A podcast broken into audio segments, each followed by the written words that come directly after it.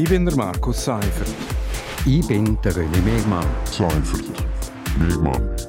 Seimer. Gemeinsam sind wir Seimer. Seimer. Seimer. Seimer. Und das hat uns in dieser Woche bewegt. Seimer. Willkommen zu Seimer auf RSO. Der René Mehrmann und ich, der Markus Seifert, wir reden jeden Freitag über das aktuelles Wochenthema. Heute zum 127. Mal. Ja, René, alle Jahre wieder, irgendwann zwischen Halloween und Weihnachtsbeleuchtung, geben die Bergbahnen ihre Preise für die Wintersaison bekannt. Und alle Jahre wieder, Skifahren wird teurer. Also Wintersport entwickelt sich immer mehr zu einem Vergnügen, wo man sich muss leisten wollen und können. Ein Skiweekend mit Familie kostet schnell mal ein paar hundert Franken. Das wird schwierig, würde ich sagen. Es wird schwierig, aber überraschend ist es nicht gesehen. Also äh, Strompreise, äh, Energiepreise allgemein, wo so hoch sind, Teuerung, wo jetzt zwar wieder zurückgegangen ist, aber doch im letzten Jahr, dann Anfangsjahr äh, höher war. Also mir hat das nicht überrascht, dass die jetzt mit den Preisen aufgehen. Ja, überrascht tut es wirklich nicht, aber seit ein paar Jahren setzen ja Bündner Bergbahnen auf sogenannte dynamische Preismodelle. Also wenn die Nachfrage kleiner ist oder wenn ich jetzt schon ein Ticket für den Wochentag im Februar kaufe, dann wird es günstiger. Aber eben, ich weiß halt nicht, wie das Wetter ist. Äh, es ist einfach mehr Risiko, aber eine richtige Alternative ist es nicht. Eine richtige Alternative ist es nicht. Aber ich, ich glaube, das Dynamic Pricing ist ein, ist ein Weg, um um äh, Leute auf die Piste zu bringen, eben vielleicht auch an den Tagen, wo sonst nicht so viel läuft. Ähm, was ich einfach so das Gefühl habe, ich als Konsument, ich muss mich extrem informieren. Es ist so ein bisschen ein intransparentes System. Ich muss mich extrem informieren, dass ich weiß, zu welchem Preis, an welchem Tag kann ich jetzt Skifahren. Und äh, es ist immer noch, also eben die Bergbahnpreise, auch bei kleineren Bergbahnen, die fangen irgendwo bei 40 Franken Tageskarten an. Also wenn man vierköpfige Familie, aber es ist dann schnell mal ein 150 äh, Franken draussen oder 200 mit Essen und so. Du hast es angetönt, äh, generell steigen die Preise. Äh, was natürlich auch zu steigenden Kosten beiträgt, ist der Klimawandel. Äh, die Investitionen für künstliche Beschneiung die werden immer höher. Und klar ist auch, dass dann die Preiserhöhungen an Kunden und Kundinnen weitergegeben werden. Ganz oben auf der Prioritätenliste stehen natürlich für die Bündner Bergbahnen auch das Wohl der Aktionäre. Das ist auf jeden Fall so. Also die wollen Geld verdienen. Äh, das, das äh, gehört quasi zum, zum Geschäftsmodell. Zum ja. Geschäftsmodell.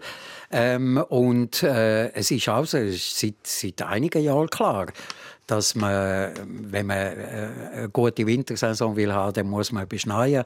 Also man muss da wahnsinnig viel Geld auch in Infrastrukturen rein tun. Und ich frage mich halt, äh, gerade wenn man zum Beispiel den letzten Winter anschaut, wo sehr wenig Schnee war, ob Bergbahnen nicht müssten noch stärker eben auch das Sommergeschäft, äh, in, in Sommergeschäft investieren und, und dort ein bisschen vorwärts machen. Das wird sich nicht vermeiden lassen, weil für die kleinen und die tiefer gelegenen Skigebiete ist es eigentlich jetzt schon 5 vor 12 äh, Die grossen und die in höheren Lagen die können die Klimaerwärmung noch eine Weile trotzen. Aber laut Prognosen der Wissenschaft gibt es in 50 Jahren unter 1200 Meter praktisch keinen Schnee mehr. Und als schneesicher gelten nur noch Lagen über 2400 Meter. Und schon vorher dürfen eigentlich Aufwand und Ertrag für einen Haufen Skigebiete nicht mehr stimmen. Also fatal daran ist eigentlich, der Wintertourismus generiert in der Schweiz pro Jahr an die 5 Milliarden Franken Umsatz. In bestimmten Destinationen fällt ohne Wintertourismus eigentlich die Haupteinnahmequelle weg.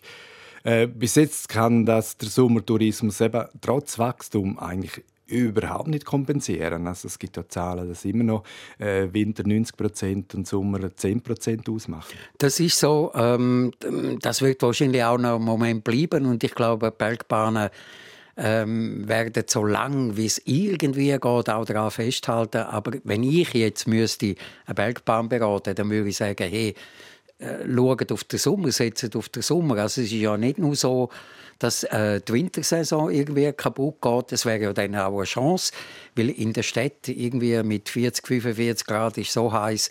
Wo gehst du in Bergen? Also ich glaube, wenn man jetzt sich wirklich ernsthaft überlegt, was man im Sommer könnte Gästen anbieten, dann, dann wäre das jetzt eine Chance, aber man muss sie jetzt ergreifen. In zehn Jahren äh, ist man wahrscheinlich nicht mehr bei den Ersten, sondern bei den Letzten. Also die Tendenz wird sicher in die Richtung gehen, aber äh, eigentlich es fehlt immer noch so ein grundsätzlich neues Tourismusmodell. Ich habe das Gefühl, das fehlt immer noch. Also es wird wahrscheinlich schon so sein, dass im Berggebiet in Zukunft, äh, dass man da mit weniger Wertschöpfung muss auskommen. Äh, von dem muss man ausgehen. Also die, ich, ich sage jetzt mal die, die goldigen Zeiten, wo man wo man sich alles hat können leisten, weil man wahnsinnig viel mit dem Tourismus verdient hat, die dürften vorbei sein. Ist leider so. Schlusspunkt an dieser Stelle. Das ist Seimer Nummer 127. Seimer gibt es jeden Freitag hier auf RSO. Ich bin der Markus Seifert. Ich bin der René Megmann. Seifert. Megmann. Seimer. Gemeinsam sind wir Seimer. Seimer. Seimer. Seimer. Und das hat uns in dieser Woche bewegt. Seimer.